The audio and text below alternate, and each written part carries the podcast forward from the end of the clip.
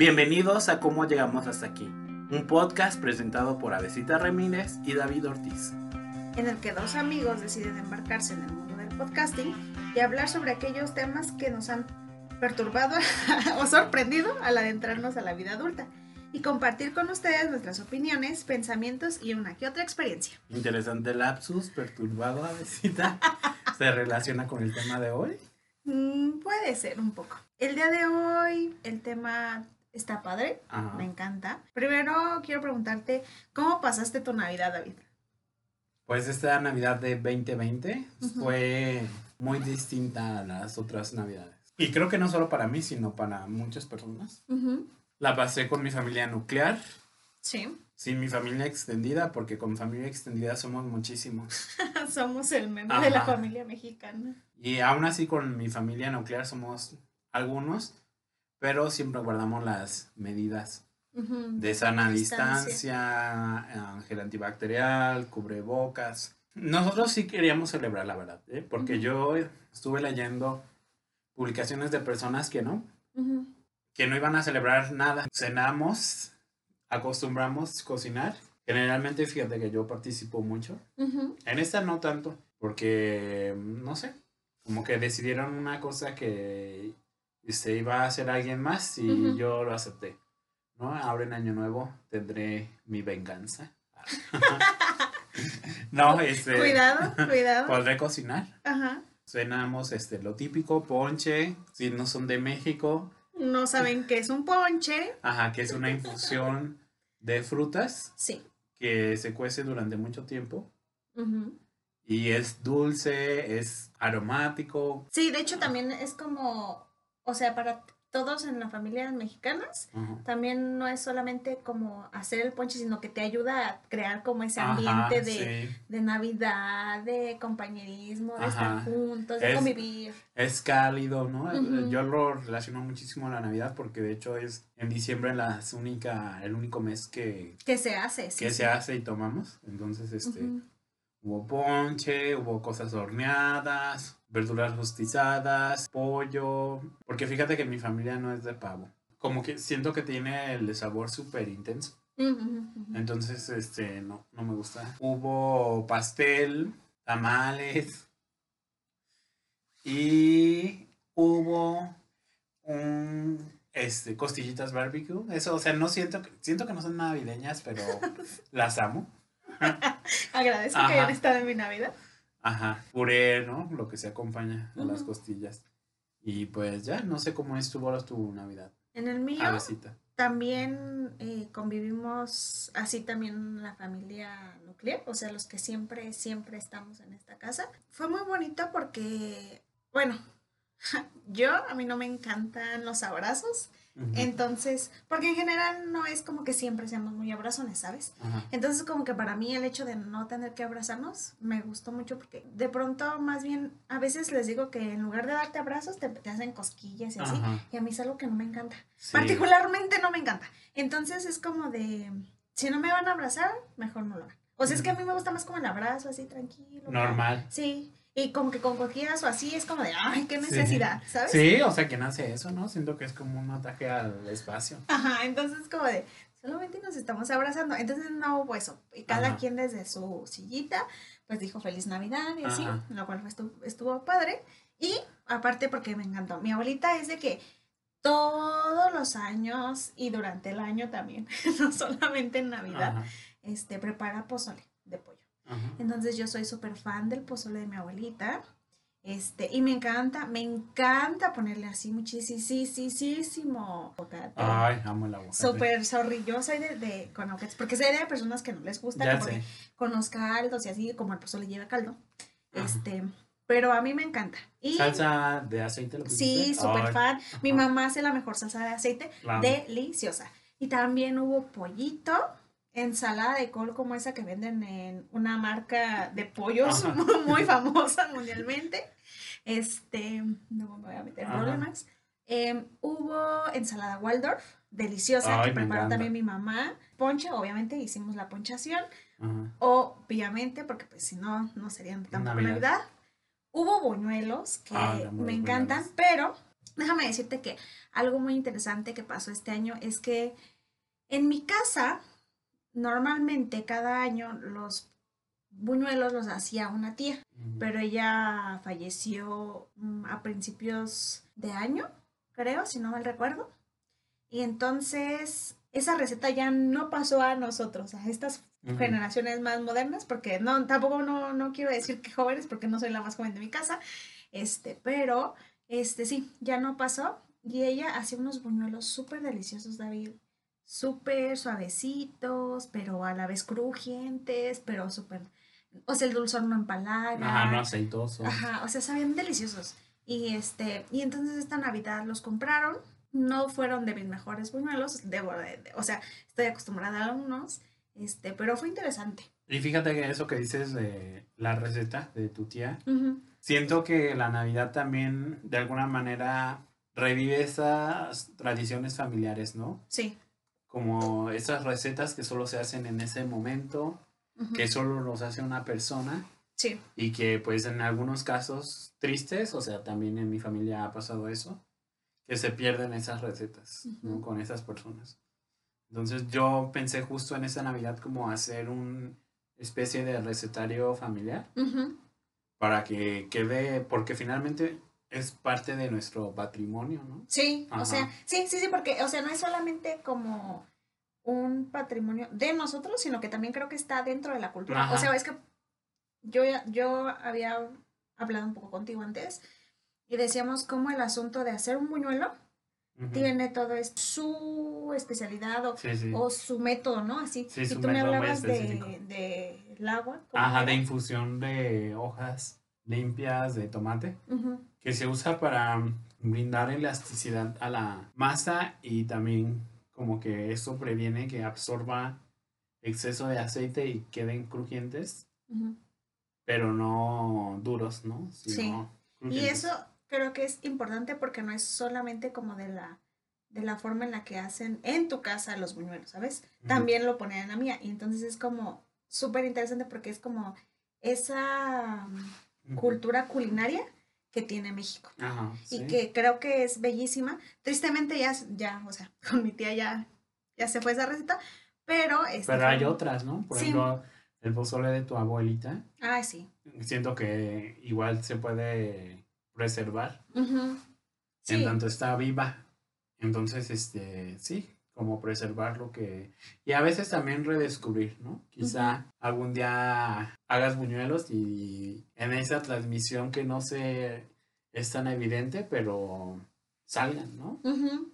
Puede ser. Ajá. O Sí. sea, no sabemos hasta... hasta que lo Ajá, intentes. Sí, que también debo decirte que fíjate que yo, en, justamente para estas fechas, siempre acostumbraba a hacer cupcakes o galletas o este algún postrecito, ¿no? Y me encantaba regalárselos a mis amigos. Y pues, perdón, pero este año no hice nada Sí, porque a quién se los daba, ¿no? O sea, Sí, estábamos en nuestras casas, ¿no? Y ahora que se están aumentando los contagios peligrosamente, aquí en Morelia ya hay dos hospitales 100% de capacidad. sí, lleno. son privados y los restos que quedan son públicos y están pues también con altos niveles de ocupación. Sí, creo que el que tiene menos es, es un 51%. Ajá. O sea, menos de la mitad, perdón, pero menos de la Sí. mitad. Entonces pues ha sido una Navidad muy diferente, ¿no? Súper diferente. Y fíjate que también, no sé, otras personas también nos decían es que no es lo mismo porque ahora no celebramos tanto, no hicimos esto, no salimos, ¿no? Y es que, por ejemplo, acá también se acostumbra a hacer fogatas ahí en la calle, si tu barrio te respalda o no. ¿no? Suelen hacer sí, sí. este, fogatas, este, o había fiestas súper grandes. O sea, no que no las haya, porque sí es sabido Sí, en algunos algu- casos terribles, personas no. pero, o sea, sí me parece que en ese sentido sí le quitó, digamos, de cierta manera a los mexicanos esa celebridad también, ¿no? Ese festejo, así como antes, que se Sí, así sí, muy intensamente. Pero me parece que también abre paso a nuevas formas de cómo pasar estas celebraciones, ¿no? Sí. Y justo yo pensaba que estas fechas de alguna manera marcan el paso del tiempo, ¿no? Y independientemente de las creencias religiosas, de tus gustos o preferencias, por lo menos para mí, siento que es importante mm, hacerlas notar, ¿no? O sea, que se marque el tiempo, porque de repente en la, a partir de la pandemia de marzo llegamos a diciembre en un abrir y cerrar de ojos. Sí. ¿Cómo pasó ese tiempo, no? Esos meses. Sí, sí, sí, sí. Entonces siento que estas fechas simbólicas ayudan a procesar de alguna manera el paso del tiempo, porque de lo contrario pareciera que estamos en un eterno presente donde el tiempo está difuminado o borrado. Y eso pues para mí resulta enloquecedor. ¿no? Sí, sí, sí. sí. Ajá, como Sí. siempre está el mismo día esta cuestión de la eternidad Sí, y siento que marcar el tiempo, hacer unos cortes sí. simbólicos con lo que sea, porque personas que no celebran la Navidad, pero siento que sí es importante como tener estas fechas, marcarlas. sí. Por ejemplo, ahora en este en el año que está ya por terminar, no se va a atender en el servicio de atención Ah, sí. de psicológica de la Universidad Michoacana. Y muchas personas quizá lo piensen que es porque son vacaciones, pero se pensó más bien como para introducir esta dim- dimensión simbólica del tiempo, ¿no? A manera de intervención quizá. Que esté marcado ese día. Y aparte, creo que algo interesante también y que hay que marcar ahí es que también es importante nuestro trabajo en eso, Ujú. porque, porque creo que sí hay personas que también llegan a pasar estas fiestas solos Claro. y el que puedan ser escuchados por alguien Ujú. es sumamente importante. O sea, y nosotros, por ejemplo, que lo escogimos así como parte de este grupo en el que pertenecemos, es solamente como un día. O sea, ese día no lo atendemos porque es una festividad, pero deja ahí tu mensaje. Lo vamos a leer, ¿sabes? O sea, y creo que de pronto también es como podemos estar para ti. ¿no? Sí. O sea, porque sí, ah, o sea, habrá personas que pasen solos estas fechas, ¿no? Sí, o en, los- o en el hospital. Y qué difícil. Ajá. O en algún funeral. O siempre las primeras fiestas de fin de año sin algún familiar, Sí, pilar de la familia, son muy complicadas. sí, me parece que sí. Porque, porque mm, es como la primera festividad que pasas y que no está esa Sí. persona, no está esa figura. Y se recuerdan todos esos como años anteriores. Sí, que por cierto, también hay que decir, ¿no? Que ninguna Navidad es igual, Ajá. porque creo que, por ejemplo, nosotros podríamos tener algunos highlights, ¿no? De, de Navidades anteriores Ajá. o festividades anteriores De fin de año. Sí, que, que fueron como significativas para nosotros, ¿no? Y que de pronto se van resignificando conforme pasa el tiempo, pero sin duda alguna creo que de verdad el, en este 2020 sí ha sido como, sí hay un gran cambio realmente de estas festividades. Sí, sí, sí, sí. A ver, David, cuéntame alguna de tus navidades o, o fiestas de fin, de, Fin de año, año. así que sea que digas, estas las recuerdo porque estuvieron geniales. Creo que las que más recuerdo son las de la infancia. Que no sé también si sean como que hayan sido especial porque fueron especiales o por también como esa mirada del presente que las vuelve especiales. ujú, Porque de repente siento que lo que pasó en nuestra infancia no es tanto como lo que de verdad pasó, sino una reconstrucción Sí, sí, ¿qué haces? que nos da sentido, ¿no? Sí. Y eso está interesante porque siento que se puede apreciar eso en términos, por ejemplo, de los mitos de los pueblos, ¿no? Que el, el mito del origen no es lo que inaugura un pueblo, sino es lo que una reconstrucción que hace el pueblo De- para que les dé sentido, pero eso es posterior. Sí, Es- en algunos episodios tomábamos el libro del Génesis en- para hablar de la serpiente ujú, y ese libro no es el más antiguo de la Biblia. no, Ah, ese- me parece que el más antiguo es el del Éxodo, ajá. pero el Génesis se escribe después, ¿no? Y entonces está interesante como... Y es eh, lo que más se ajá, habla. es- ajá. Como ese después se puede escribir el pasado. Sí. Entonces diría que las de niño, pero introduciendo este matiz. Creo que de pronto lo que sirven es también como para ir construyendo esos significantes, las formas en las que se va moviendo y construyendo ese tipo, no solo de festividades, sino también de, de reglas, de, de conductas, de eh, procedimientos, de formas de quehaceres, de, de haceres, ¿sabes? Y de estares, Sí, ¿sabes? sí, o sea, como que siento que todo eso se va construyendo a partir de eso. Porque, por ejemplo, yo también debo decir que, que a simple vista podría decir como, o a simple, así como superficialmente, más bien, podría decir pues que mis festividades también, las que más recuerdo y más bonitas eran las de la infancia, pero voy a explicar por qué. O sea, yo ahí sí creo que tengo unos cuantos pros y contras. Porque, mira, yo, perdón, voy a sonar súper fea, poco ambientalista, es atroz, perdón, de verdad.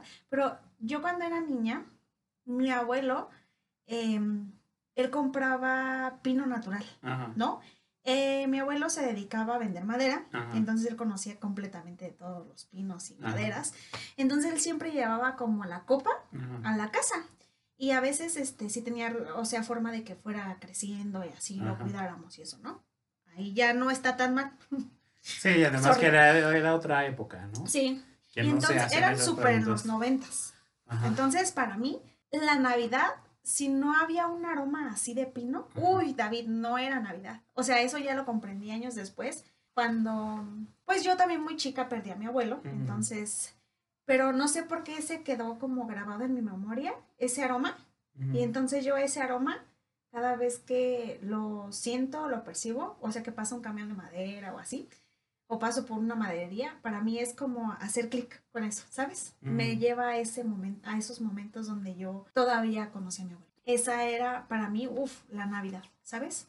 Que aparte a mí desde chiquita me enseñaron que a poner el nacimiento y entonces me encantaba porque me decían, no se mueven las figuritas y no movía las figuritas, ¿sabes? O sea, yo las ponía ahí y era una, era un, es una casa, acá en México las casas del centro coloniales suelen ser grandes, Ajá. entonces había un gran pasillo y poníamos al principio del pasillo el árbol y todo el pasillo estaba el nacimiento, David. Entonces para mí era, uff, gigante. Sí, o sea, yo amaba ponerlo, ¿sabes? Esa festividad Sí, la, sí. la amaba. Y bueno, ya años después, una de mis tías atrozmente dice, voy a comprar un árbol artificial, lo cual para mí fue como de, ¿qué? No, no pasó mucho, en realidad creo que yo tenía, ¿qué? Ocho, nueve años creo, cuando decidieron comprar el árbol. Y entonces, desde ahí yo como que decía, guacala, o sea, perdón, pero yo ya no quiero poner árbol. Y en realidad ya no lo poníamos Ujú. y no poníamos nacimiento. O sea, bueno, sí lo ponían, pues, pero yo no, me, yo nada no sentía esa misma emoción. Ujú. Y por eso digo, hay pros y contras. ¿no? Porque para mí era principalmente este, el árbol natural. Pero bueno, ya con el paso del tiempo me fui acostumbrando al árbol artificial, sí. que tenemos ahí. Este, y entonces este año me gustó que lo puse con mi mamá. Con mi mamá decidimos poner el árbol. Este, y me divertí mucho. Fue como un espacio en el que pude estar como con mi mamá, ¿sabes? Sí. Porque aparte, o sea, sí, este año también estuvo más en casa mi mamá, pero como que en esos momentos donde estamos ella y yo haciendo una actividad, Ujú. uff, para mí es bellísimo. O sea, me encantó ese, Sí, ese sí. momento. Este, y eso, ¿no? Y este año, fíjate que ya tampoco no pusimos nacimiento y en algunos anteriores tampoco, entonces creo que eso también cambió, ¿no? O Sí, sea, se va moviendo. se van, ajá, cambiando las tradiciones así, pero, este, me gustó. Sí, sí, sí.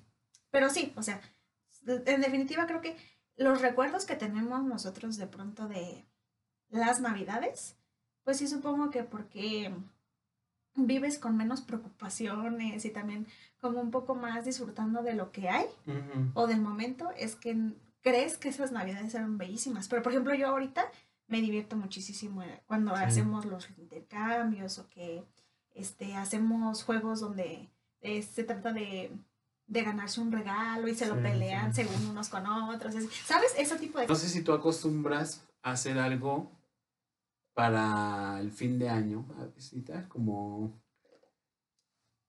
algo que digas, eso lo hago solo en... fin de año. Ajá. Ponerme el calzón, no, no es cierto.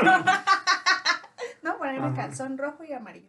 No es cierto, no, eso nunca lo he hecho. Ajá, o sea, yo no solo lo hago en Año Nuevo, pero Los 365 días. tampoco. No, pero eh, volviendo a estas como fechas que nos sirven de corte del tiempo, yo sí me pongo a pensar, ¿no? Sobre en el lugar en el que estoy ahora, qué fue lo que pasó durante el año, Ujú, qué me gustó, qué no me gustó, como proyectos a futuro. Fíjate que yo en ese sentido, entonces, más bien sí ya entendí. O sea, sí, más bien ya me hiciste pensar. Y yo, por ejemplo, siempre como que las cambio, fíjate. Ujú. Pero sí me he dado cuenta que, por ejemplo, también ponía, creo que fue un año 2015, y eran como mis highlights, ¿no? Y entonces durante el año, en post-its, guardaba las fechas que habían sido como, o que había ocurrido algo súper fregón. Y entonces ya después, justo en, en Año Nuevo, las encontré ¿La y las leí. Mm, padre. Y ahorita, por ejemplo, mm, yo tengo cinco meses ya que en el trabajo en el que estoy. Y entonces, este, creo que justamente en el pequeño detalle que nos dieron, me di cuenta de cómo un trabajo también te puede dar como de pronto un cambio en decir, vaya, a principios de año no tenía un trabajo. ¿sabes? Y ahora tengo esto. Y en estos cinco meses he hecho esto. ¿Sabes? Sí, sí, sí. Eso, eso creo que... Sí, pues es algo de tu vida, ¿no? Que en el 2019 no estaba, por ejemplo. Y hace poquito, ¿no? Y de hecho, déjame decirte que algo que no sé realmente si sí vaya a ser tradición o no, porque todo puede pasar. Pero, por ejemplo, es la primera vez que yo asisto a... Pues era un brindis en sí.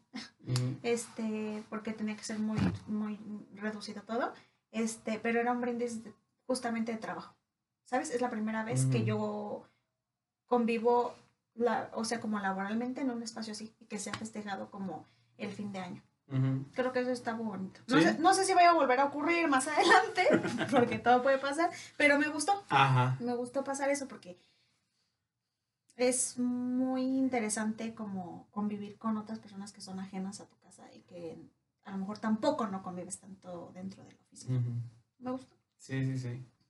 Y algo que hago, sí, ya, algo que hacemos así como también a- solamente a fin de año, es que con mi mamá preparamos galletas. Ujú.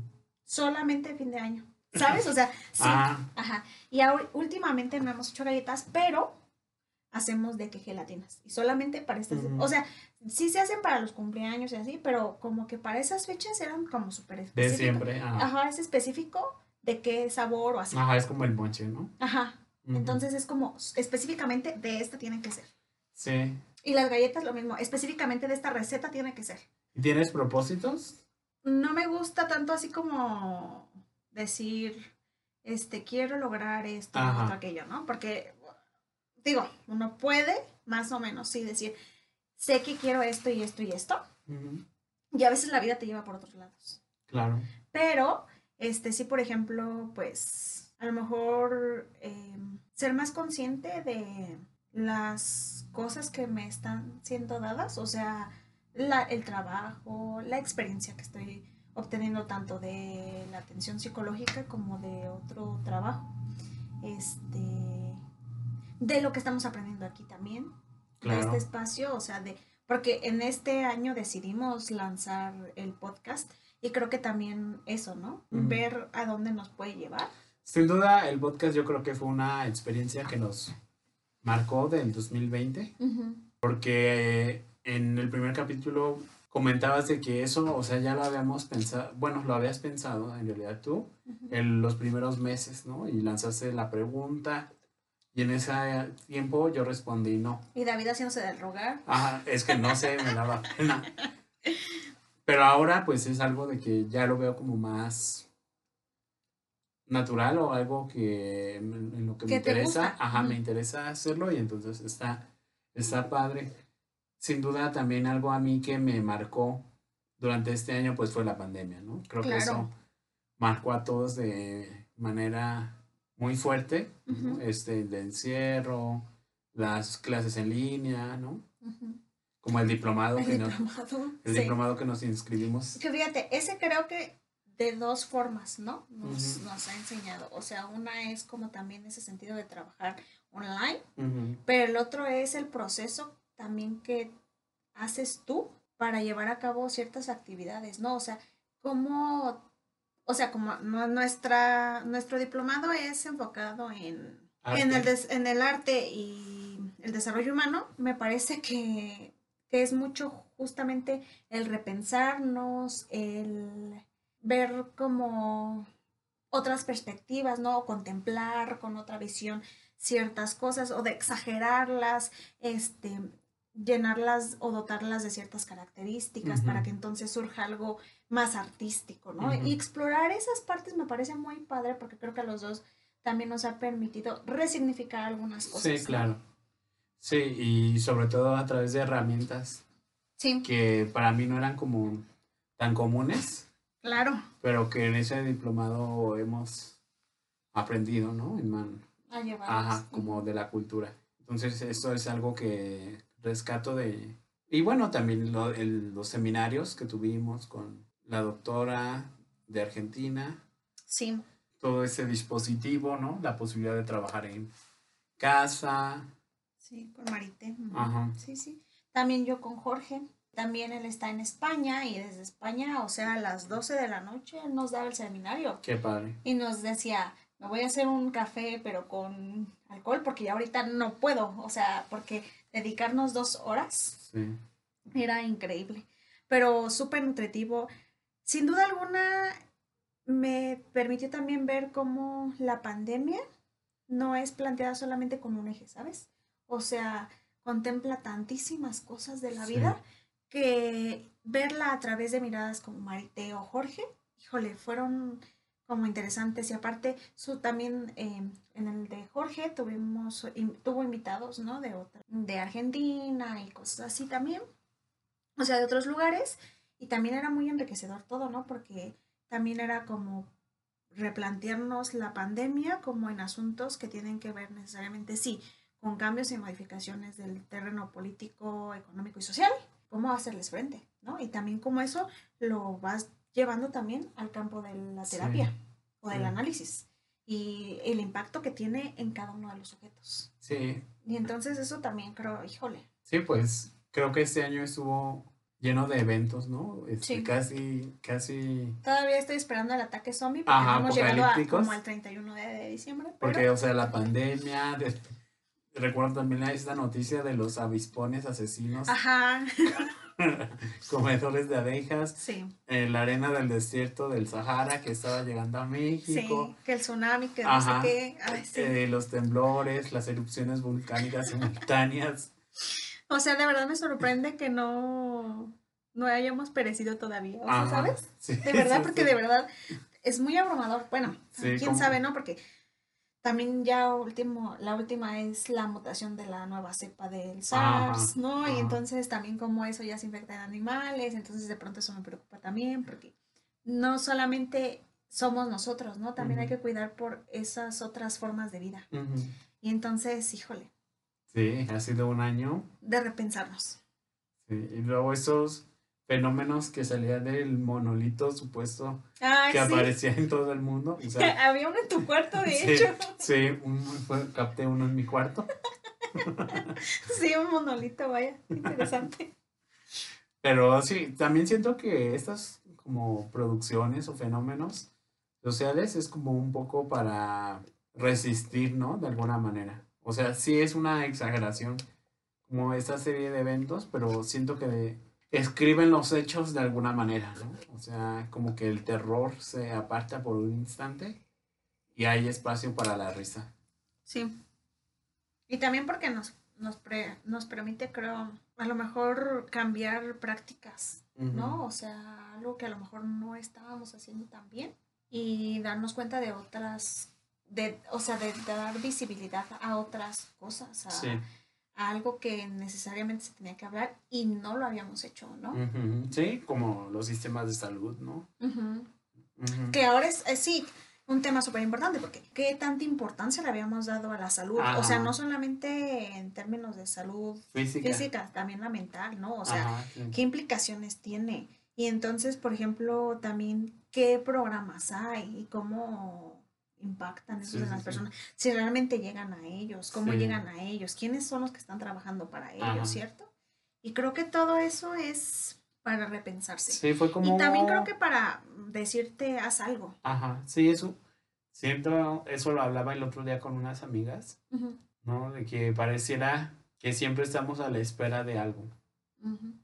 Y entonces, este, a mí me encanta recordar este mito de la caja de Pandora, que, bueno, seguramente ya lo conocen porque es conocido por Occidente. Pero después de que Prometeo robara el fuego a los dioses para dárselo a la humanidad, Sí. pues evidentemente tenía que haber un castigo. A Prometeo lo castigaron pues en, en- atándolo a una piedra y con unos ¿Cuervo? cuervos que le devoraban el hígado Ajá, y cada noche se le regeneraba, ¿no? sí. Pero a la humanidad, ¿cómo la castigaron? La castigaron enviando, Zeus envió la caja De Pandora. de Pandora. Entonces este, se la dio a guardar a Epimeteo, que era hermano de Prometeo. Y Epimeteo estaba, me parece que vivía con Pandora, que era una niña, mujer, no recuerdo. Una niña. Ajá, muy curiosa. Sí. Sabiendo Zeus que iba a abrir la caja. Entonces Pandora va, a pesar de que la adverten- tiene la advertencia de la caja de no ser abierta, ella la abre, obviamente, porque si quieres que algo pase, establece una prohibición. ¿no? Sí. Entonces la abre y salen todas las desgracias del mundo. Que antes de ese momento mítico no había, no había muerte, no había guerras, no había enfermedades, no había dolor, sufrimiento. Y salen, salen todas esas desgracias. Pandora se apresura y cierra la caja. Y cuando cierra la caja escucha una voz. Muy tarde. Una voz que le dice que la deje salir, que es la esperanza. Y entonces, este, pues Pandora se conmueve de alguna manera y la deja salir. Y entonces hay dos lecturas de este mito. La primera es que la esperanza es lo único bueno que hay dentro de todas esas desgracias. Y la lectura que yo prefiero es que la esperanza es una de las desgracias, ¿no? Entonces siento que este año nos ha hecho movernos en el sentido de no esperar más, ¿no? Sí. Ajá, Sí, sí. como porque siempre estábamos a la espera de, Ajá. ¿no? Por ejemplo, esto del podcast, Sí, que lo. estaba a la espera de que quizá algún día, ¿no? O es el diplomado en el que estamos a la espera de que tengamos más tiempo, o a la espera de que venga otra cosa y mejor este, en ese momento. Sí. Y siento que de algún modo este año nos movió en ese sentido de la espera y de la esperanza, ¿no? O de la esperanza de que no nos dé COVID, no. Te debes de mover para que no te dé Sí, claro. COVID. O sea, no es como que aquí en México la mayoría, ¿no? Decía, pues es que, por ejemplo, o se cree, pues, no, que, que Dios me va a ayudar, pero si lo, leye, lo- o sea, si lo leemos así, pues Dios te diría, usa cubrebocas, Ajá, sí, man- sí. usa gel Sí, no te pongas en la boca del lobo. Sí, ¿no? Ajá. O sea, Entonces, Entonces- este, sí, es un poco eh, lo que me ha representado el año. muy interesante. ¿Tienes alguna recomendación?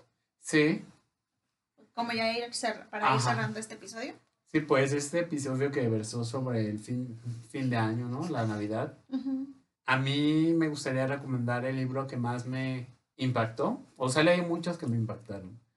Pero el que tengo así que siento que es una joya, que a muchas personas les puede interesar, es precisamente un libro que fue hecho en un intercambio de nuestro club de le- lectura. Ujú.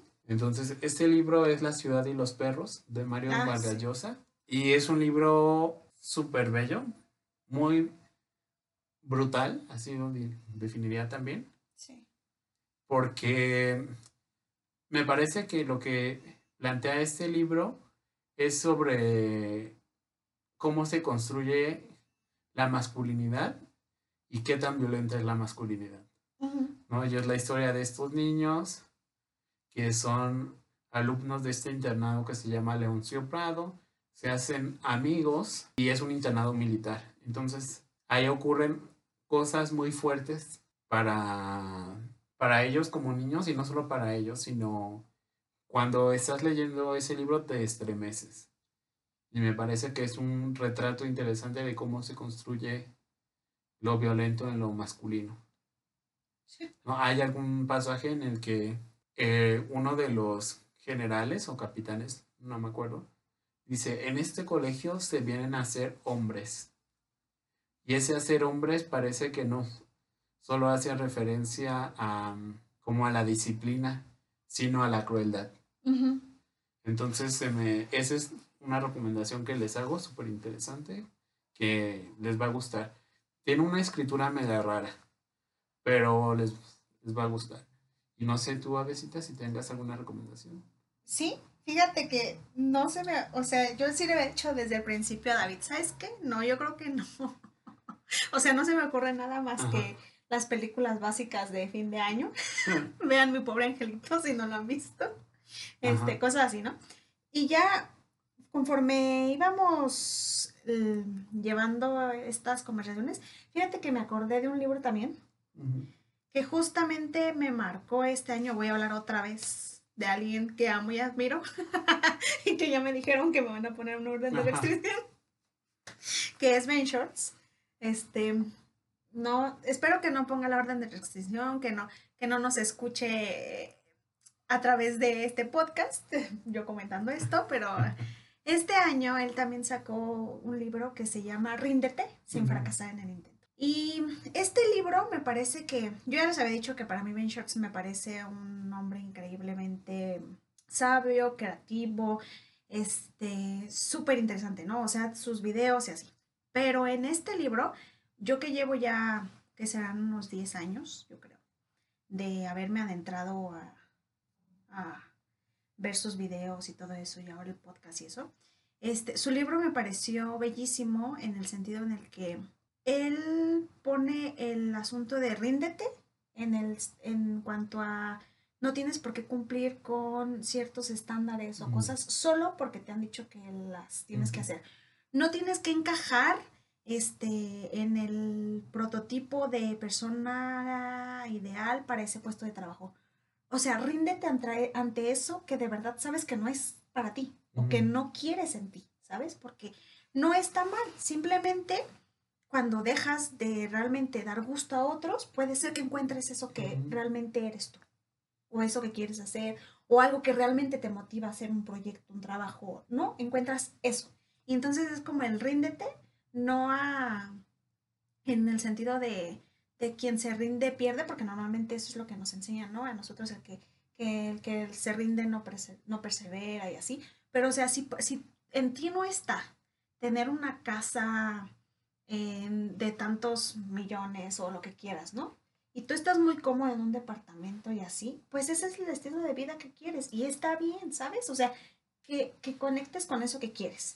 Y aparte que escojas también, incluso eso aplica en personas. O sea, si no estás a gusto con los comentarios, con, con el cómo es, cómo se dirige, cómo está, no tienes por qué estar comportándote y estar soportando una conversación de tres horas con alguien que no. ¿Sí me explico? O sea, si, si te dijeron que a ti tenías que solo es especializarte en una rama y que entonces para ser, por ejemplo, cirujano plástico, tienes que ser doctor y solamente tienes que estudiar estética y, si, y, todo lo que tenga que ver con cirugía plástica y así, o sea, no, o sea, ¿por qué no también te metes y ves a, lo mejor otros tipos de técnicas de operación de, otra cosa, ¿no? O sea, para que te, que te nutra y que no tenga que ver solamente con ser eso que te dijeron y que entonces, no, tú, tú por ejemplo, tienes otro interés que es ligado al a la fotografía o al cine o al arte, ¿no? ¿Y por qué no experimentar, digamos, esa belleza y llevarla de, por ejemplo, la cosmética a una producción de arreglo de fotografías o cosas así, ¿sabes? O sea, en ese sentido. Y entonces a mí ese libro, el cual, perdón, todavía no he terminado de leer, porque a veces es muy fuerte. O sea, yo a veces siento que si me habla y me dice, muévete, eso que estás pensando, sí, hazlo, ¿sabes? Entonces, me gusta esa irreverencia, esas em, ganas de impulsarte a hacer lo que realmente deseas. O sea, de habitar el deseo que hay en ti, ¿sabes? Habítalo. Mm. Porque cuántas veces también le tenemos miedo a eso, al que dirán, a lo que mm, nuestros papás esperan de nosotros, a lo que nuestro trabajo se cree que debemos de tener, ¿no? De ser ese súper trabajador, este que se mata o se desvive por eso. Y cuando no lo sientes, pues no lo sientes, ¿sabes? Y realmente creo que ese ríndete es más en función de ver todo lo que tienes y qué puedes hacer con eso, ¿no? No tienes por qué especializarte en algo para que entonces así se supondría que ya cumplirías con los requisitos para entonces ¿no? O sea, no es como que a nosotros nos hayan dicho cómo hacer un podcast, qué es lo que tenía que llevar el podcast y qué debíamos de hacer con el podcast o cómo promocionarlo y así, pero bueno, nos estamos aventurando, ¿no? Porque nos rendimos ante ese deseo de crear un podcast y de divertirnos en el trayecto, de ir viendo qué surge, qué podemos hacer, de qué queremos hablar, qué queremos transmitir, qué queremos hacer, qué queremos decir, ¿sabes?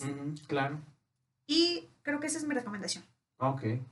Entonces, ¿te parece si despedimos el episodio, Avesita? Sí. Pues agradecemos a nuestros escuchas, les deseamos un gran 2021, que sea un año que logren lo que ustedes se hayan propuesto y también como siento que también este año nos mostró que no necesariamente seguimos, ¿no? Como un trayecto ya definido, sino que de repente van surgiendo cosas, ¿no? Y esas cosas las podemos tomar y hacer algo con eso. Sí. Entonces, este, pues que sea un gran año, cenen súper rico. Y pues nos estamos viendo en el próximo programa, ya en el 2021. Nos vemos. Felices fiestas. Bye. Adiós.